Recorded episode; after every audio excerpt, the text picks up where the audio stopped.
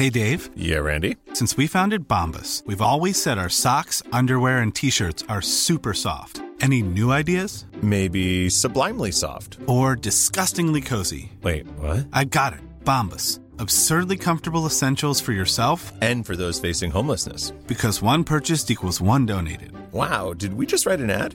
Yes. Bombas. Big comfort for everyone. Go to bombas.com slash ACAST and use code ACAST for 20% off your first purchase.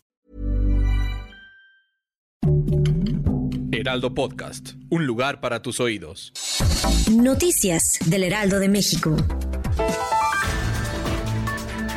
El regreso a clases en la Ciudad de México anunciado para el 7 de junio será presencial. Así lo indicó la jefa de gobierno Claudia Sheinbaum, quien aseguró que se respetará el derecho de los padres a continuar con la educación a distancia. El dólar inició la jornada en 19.60 pesos a la compra y en 20.07 a la venta, de acuerdo con datos de las instituciones bancarias.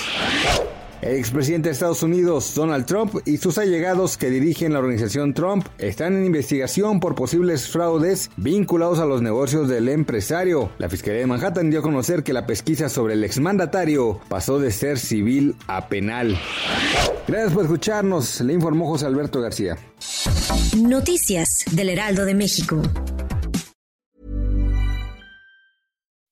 When you make decisions for your company, you look for the no-brainers. If you have a lot of mailing to do, stamps.com is the ultimate no-brainer. Use the stamps.com mobile app to mail everything you need to keep your business running with up to 89% off USPS and UPS. Make the same no-brainer decision as over 1 million other businesses with stamps.com. Use code PROGRAM for a special offer. That's stamps.com, code PROGRAM.